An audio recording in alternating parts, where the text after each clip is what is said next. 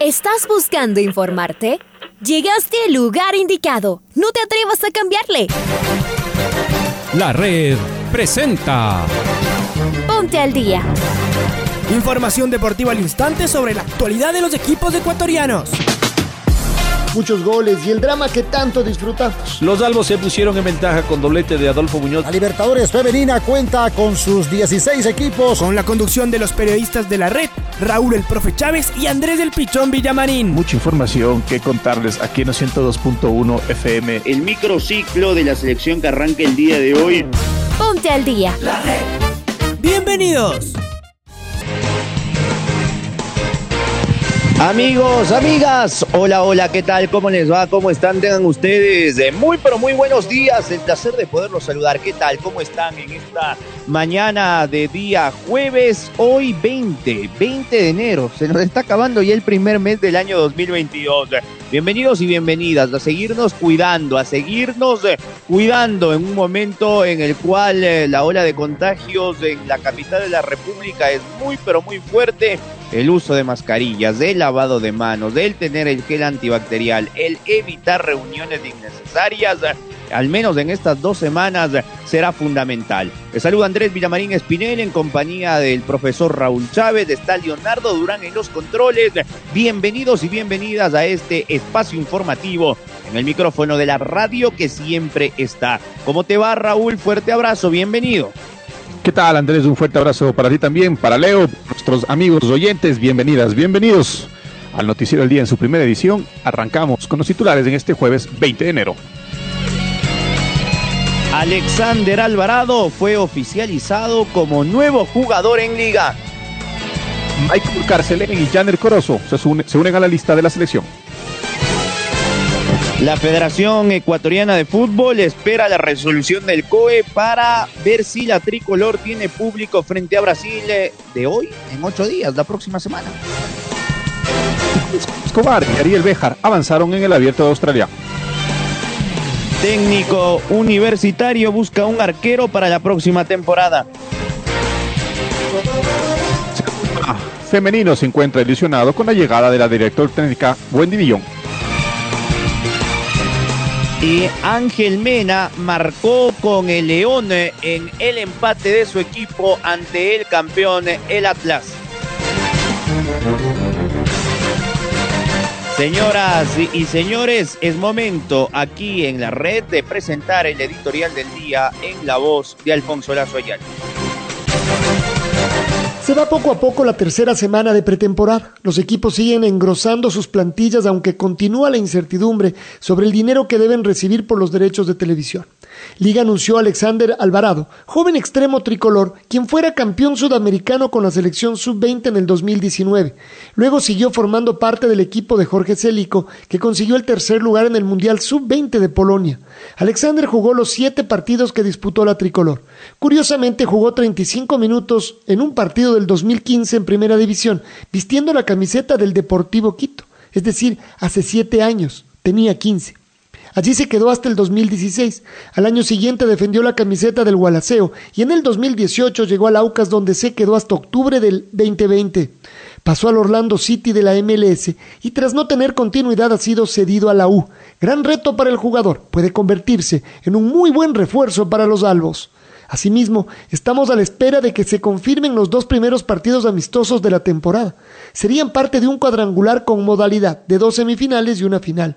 Este sábado jugarían Barcelona y 9 de octubre en el Banco Pichincha y el domingo Liga frente al Independiente del Valle en el Rodrigo Paz Delgado.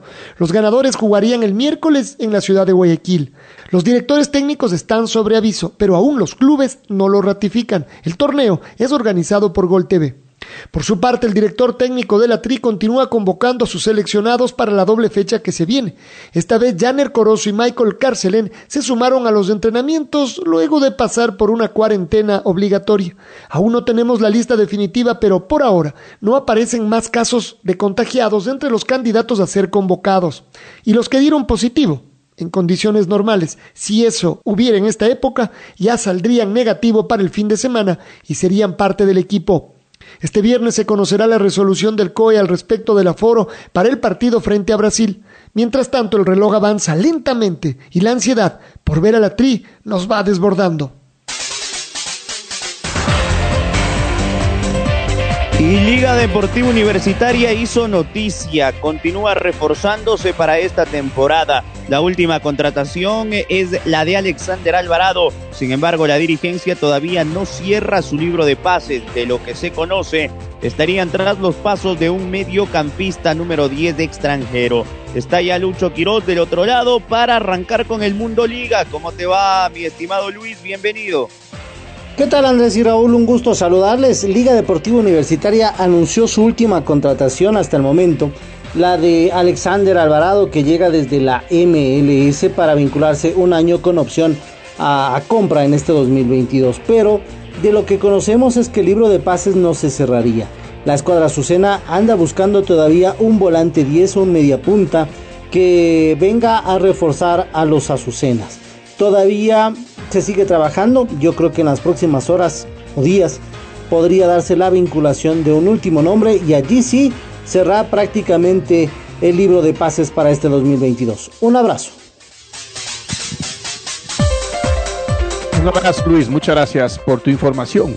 El director de salud de Liga Pro, el doctor Eul Eulogio Vera, informó que el departamento que preside ha elaborado un reglamento que permita la inscripción de los jugadores que participarán en el torneo nacional, tomando en cuenta criterios médicos para que no se repitan situaciones polémicas como las que se vivieron en las últimas horas por la situación de Joao Paredes, que iba a ser contratado por Mushugruna pese a que el médico del club, como los departamentos médicos de otros equipos en el pasado, le diagnosticaron una situación cardíaca que pone en riesgo su vida al hacer ejercicio a nivel de alto rendimiento.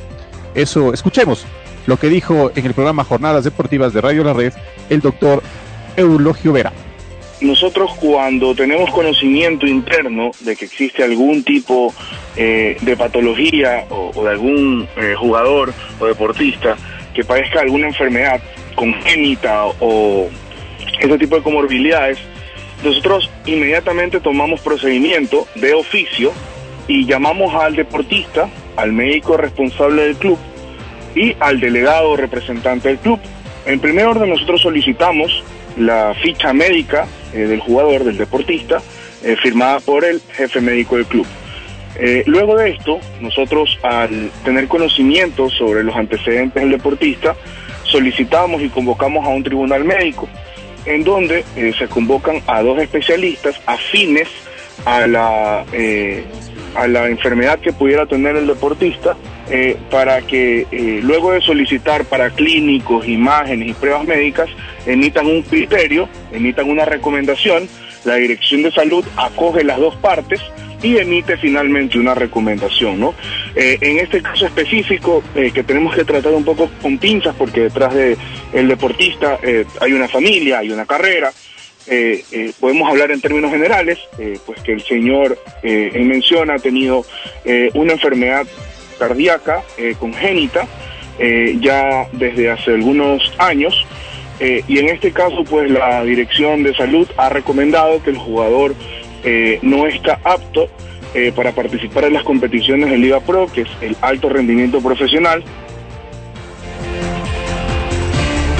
Las palabras de Eulogio Vera, el directivo de la Liga Pro. Vamos a ir con las declaraciones de Juan Zapata que generaron mucha controversia respecto a lo que aconteció en el Capo el año pasado, pero el eh, señor Zapata del COE Nacional se refiere a la resolución que tendría el COE este día viernes para un posible aforo del compromiso de la próxima semana entre Ecuador y Brasil. Las palabras del señor Zapata aquí en el Noticiero al Día. La visión es buscar estos equilibrios, pero siempre la, la, lo sanitario estará el señor presidente lo ha dicho, ¿no? La vida está sobre inclusive la constitución y cualquier norma. Eso creo que eso no, no, no, no cabe discusión. Es el bien superior y el derecho humano que tenemos que proteger. Entonces, todas las posibilidades existen, ¿no? Todas las posibilidades existen, pero dependen de la situación sanitaria. Hay que reconocer algo que usted lo dijo, la Federación Ecuatoriana ha sido muy cumplidor. Eh, recuerda que tuvimos 13 observaciones en el partido Ecuador-Paraguay nosotros hicimos estas observaciones e inmediatamente lo solucionaron para el partido Ecuador-Chile. Entonces, ha sido una institución que ha cumplido los protocolos, no hemos tenido problemas con los partidos de la selección. La hinchada, eh, obviamente, eh, ha cumplido también. Entonces todos esos, esos digamos, antecedentes eh, siempre suman para bien, pero el peso es lo sanitario, por eso eh, yo siempre le he dicho también, lo que digan las redes sociales no es nada oficial, hasta cuando el primero llegue la documentación formal por la federación, que entiendo llegará el día de hoy. El plenario del COE se reúna, genere una resolución sobre la base de un informe y esa resolución ya se convierte en comunicación oficial y yo como presidente del COE, que soy el vocero de la institución, además de los restos señores ministros, obviamente lo haremos público al país. Pero lo que se diga en redes, que ya va con el 50, que no va con público, esas son situaciones, a veces las redes deben sumar, pero será la fuente oficial el COE cuando lo tratemos específico este tema, ya sea el día viernes o si yo tengo que convocar una, una plenaria para el día sábado, lo haremos. Pero yo creo que el país ya la próxima semana necesita saber exactamente qué va a pasar con, con, nuestra selección, que vuelvo a insistir, como hincha del fútbol, como dirigente del fútbol, que fui yo, eh, como no quisiera pues que mi selección ganándole a Brasil vaya a un nuevo mundial, creo que eso lo queremos todos, ¿no?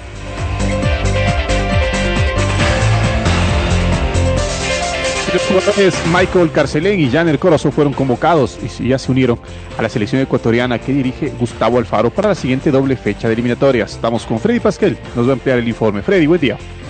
Hola, ¿qué tal amigos, amigas oyentes de la red con información de la selección ecuatoriana de fútbol que dio a conocer ayer en horas de la tarde la convocatoria de dos jugadores para la selección que dirige el entrenador Gustavo Alfaro son el volante Michael Carcelén de los registros de Barcelona y el extremo ecuatoriano Janel Corozo que milita en el cuadro de Delfín de la ciudad de Manta. Después el resto del equipo está trabajando a, órdenes del técnico Gustavo Alfaro. Recordemos que dentro de una semana Tricolor será local frente a la selección de Brasil. Ha tenido algunos inconvenientes en armar la nómina para estos dos próximos partidos de eliminatorias debido a lesiones y también casos de contagio de COVID. Eh, recordemos que en estos últimos días quedaron desafectados por lesiones Fernando León y Byron Castillo, pero a su vez están ya quiero Hernán Galíndez que juega en la U de Chile, dijo que tuvo un pequeño golpe, no se trata de ninguna lesión, así que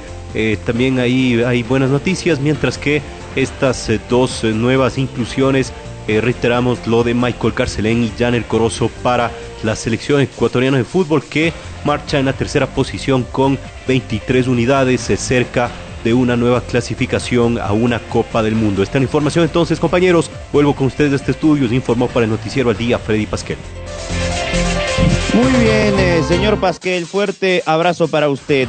León y Atlas igualaron a un gol por bando en el partido postergado de la primera jornada de la Liga MX Clausura 2022. Eh, la madrugada del día de hoy finalizó evidentemente el compromiso.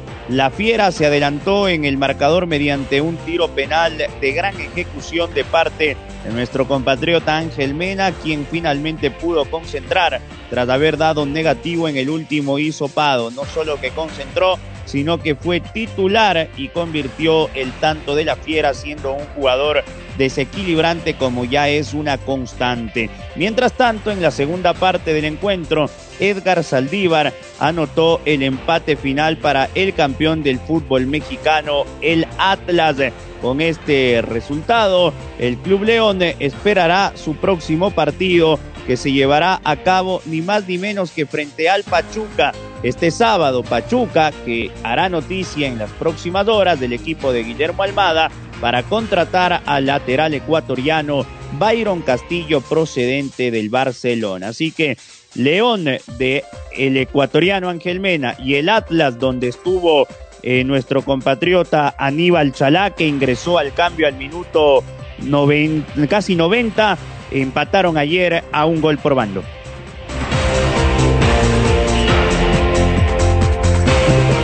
Arquero Christopher Intriago, que sufrió una distensión de ligamentos, los dirigentes del técnico universitario buscan un nuevo arquero para que trabaje junto a Walter Chávez. Pablo King nos da el informe. Pablo, buen día. Hola, ¿qué tal? ¿Cómo les va? Amigos y amigas de la red, aquí está la información para el noticiero al día. El arquero Christopher Intriago presenta distensión de ligamentos en una de sus rodillas. La recuperación tardaría dos semanas, pero podría extenderse un poco más Por eso la dirigencia del técnico universitario del Rodillo Rojo está pensando muy seriamente en la contratación de un nuevo arquero para la próxima temporada. Desde el departamento médico del técnico universitario se informó que el portero Christopher Intriago en la práctica que realizaba el rodillo rojo presentó una molestia tras la cual se le recomendó realizar un examen complementario que confirmó la lesión del arquero, quien es el flamante o era la flamante contratación para la temporada 2022. El portero que llegó para reemplazar a Juan Molina se perfilaba a pelear el puesto al arquero titular Walter Chávez pero su lesión sería una limitante, ya que el cuerpo técnico está considerando, obviamente, contar con un nuevo jugador en esa posición para este tiempo de pretemporada. Al no poder entrenar con el resto de la plantilla, la dirigencia del técnico universitario habría recibido el pedido del preparador de arqueros del Rodillo Rojo para contratar un nuevo futbolista en esa posición. Hasta aquí la información deportiva en la red. Y Gonzalo Escobar, cambiando de deporte, nos vamos al tenis. Gonzalo Escobar y Ariel Bejar avanzaron a la segunda ronda del Abierto de Australia. Vamos con Domingo Valencia Lazo para que nos cuente más detalles de este partido que se jugó ayer en altas horas de la noche. ¿Cómo te va, Domi? Fuerte abrazo, bienvenido. Hola compañeros, ¿cómo les va? La pareja sudamericana del uruguayo Ariel Bejar y el ecuatoriano Gonzalo Escobar vencieron 6-4 y 7-5 al serbio Nikola Kacic y al bosnio Tomislav Birkic en su partido de primera ronda del cuadro de dobles del Abierto de Australia. El primer set fue parejo, los cuatro tenistas mantuvieron su servicio sin problemas. No fue sino hasta el décimo juego del primer set, donde la dupla Bejar Escobar logró quebrar el servicio de sus rivales para llevarse el primer parcial por 6 a 4. El arranque del segundo set, en cambio, fue favorable para la dupla balcana. Kacic Birkic quebraron el servicio de Gonzalo Escobar en el primer juego. Los europeos mantuvieron la ventaja hasta el octavo game. Ese fue el juego donde Bejar Escobar lograron recuperar el quiebre y poner el partido a su favor. Los sudamericanos tuvieron que esperar hasta el duodécimo game para quebrar a sus rivales y llevarse el partido por 6-4 y 7-5. Bejar y Escobar se enfrentarán a los alemanes Dominic Kopfer y Jan-Lennart Struff en la segunda ronda. Informó para el Noticiero al Día Domingo Valencia. Compañeros, vuelvo con ustedes de Estudios Centrales. Gracias, gracias Domingo. Y es momento de escuchar a Wendy Villón, la directora técnica del Barcelona femenino, que este año llega al conjunto torero luego de haber sido campeón, campeona con Deportivo Cuenca, con Nacional y nuevamente con Deportivo Cuenca. Escuchemos lo que dijo, lo que dijo Wendy Villón. Con un grupo bastante, bastante bueno, con muy buen toque de balón, que es importante eh, para el trabajo que queremos realizar este año dentro de Barcelona. Yo creo que vamos por buen camino, hemos tenido apenas dos días, pero vamos con la tranquilidad de que las chicas tienen buena predisposición y no se ha desmejorado mucho su trabajo en la parte física y eso nos facilita a nosotros hacer una continuidad para armar una base de trabajo para lo que se viene en competencia. Yo creo que vamos a trabajar, vamos a hacer un trabajo muy globalizado en general, eh, que es lo que estamos enfocados con mi cuerpo técnico, eh, para así este, cubrir todas las necesidades que tengamos dentro del equipo. Eh, hacer mucho trabajo con balón, eh, mejorar en, en la parte física a través de la fuerza. Yo creo que va a ser muy puntual y esperemos las chicas se puedan adaptar lo más pronto posible a esas exigencias que vamos a tener. Escuchábamos a la entrenadora de gran suceso en el fútbol ecuatoriano femenino, Wendy Vitone. Vamos a actualidad internacional. Xavi Hernández, técnico del Barça, le puso un ultimátum a Dembélé, al jugador francés, y sobre todo a su empresario. Escuchémoslo a Xavi. Que ayer la gente de Dembélé, Musa Sissoko, dijera en Radio Monte Carlo, bueno, cargara duramente contra los negociadores de, del Barça y que Dembélé a ti te diga que quiere renovar, que es feliz en el Barça. ¿Cómo, cómo se explica esto? Sí, yo también me hago esta pregunta. Es una pregunta para él. no, no, no, estoy, de verdad, o sea, no, quiero responder a, nadie. Yo, lo hago siempre todo con el máximo respeto. Así me lo han enseñado en mi casa y en, este club. Al final no quiero faltar al respeto a nadie, ¿eh? pero creo que el mensaje es claro. Al final es o una solución o otra. O, o renueva o buscar una solución de salida para, para el jugador. No, no, no nos queda otra. Nos queda otra que esta ha sido bastante claro en el tema de Embelé, es decir, hay un ultimátum, pero por, por, tus palabras entendemos que mientras sea jugador del Barcelona va a jugar, es decir, que mañana te lo llevas a Bilbao y lo que esperas es que en estos 10 días, si eres tan pesimista como parece que es el club, se resuelva el tema y tienes una pérdida importantísima en la plantilla, ¿no? Bueno, ma- mañana decidiremos. Mañana decidiremos. Dices que has hablado con Dembélé y que te dice que él quiere renovar y quiere continuar aquí. ¿Cuál sería el principal problema que te dice el jugador? ¿Por qué no renueva? No, si, si él me dice que quiere renovar. De verdad, si es una pregunta para, para él. O sea, yo creo que he sido muy claro ya con el tema. O sea, no, Pero no es jugador- más, mira, mañana tenemos un partido trascendentísimo para nosotros, para, para, para el devenir del, del- del equipo, de la temporada. Y de verdad, yo entiendo, el- el- pero creo que he sido muy claro. Creo que no, no puedo ser más claro y conciso en, en el tema. O sea, hay dos soluciones. O renueva o se busca una solución para que el jugador salga del club.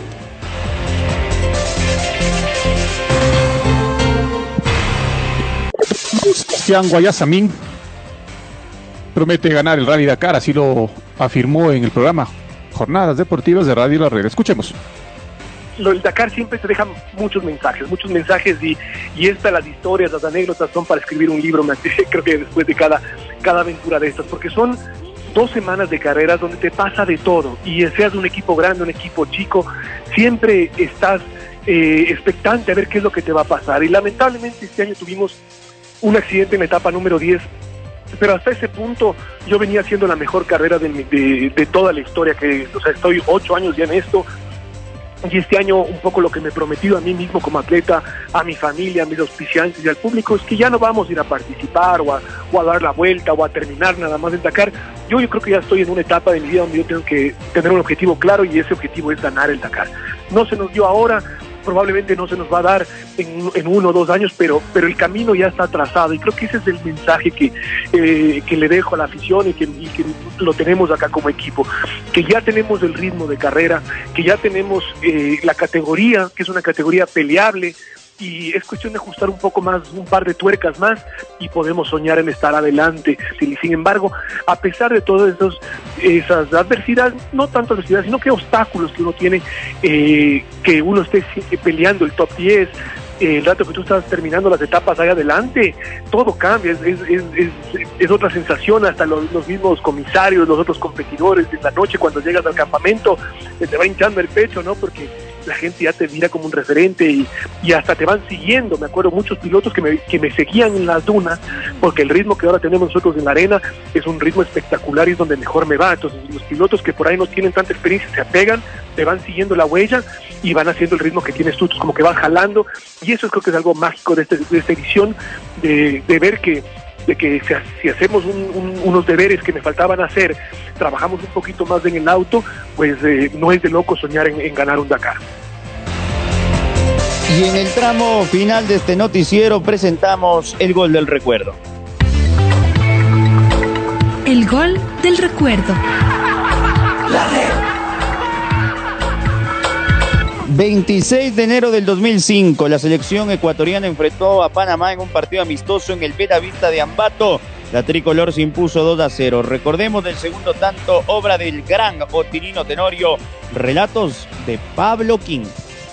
A haber tiro libre para Ecuador. Villafuerte que la levanta. Balón que va a campo del equipo panameño. Aquí está para sacar el esférico. Aparece Moreno. La tenía Moreno. Recuperó Roberto Mina. Se está escapando Antonio Valencia. Aquí puede estar la segunda. Atención, Valencia, Valencia. ¡Oh, solo gol!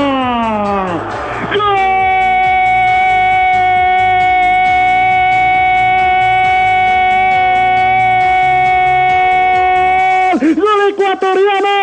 ¡Gol de Otilino Tenorio! ¡Es la noche! ¡Es la noche de Otilino Tenorio! 46 del segundo tiempo. Otra vez Antonio Valencia por la zurda. Y Otilino Tenorio metido en el área. La toca y marca la segunda para Ecuador. Ecuador, Ecuador tiene dos. Panamá cero. Otilino, la noche de embates de Otilino Tenorio. Otigol, el atacante del Nacional que está prendido esta noche en el Bellavista. Ecuador 2, Panamá 0. Ahora ya estás al día junto a nosotros. La red presentó Ponte al día. Informativo completo sobre la actualidad del fútbol que más nos gusta, en donde estés y a la hora que tú quieras.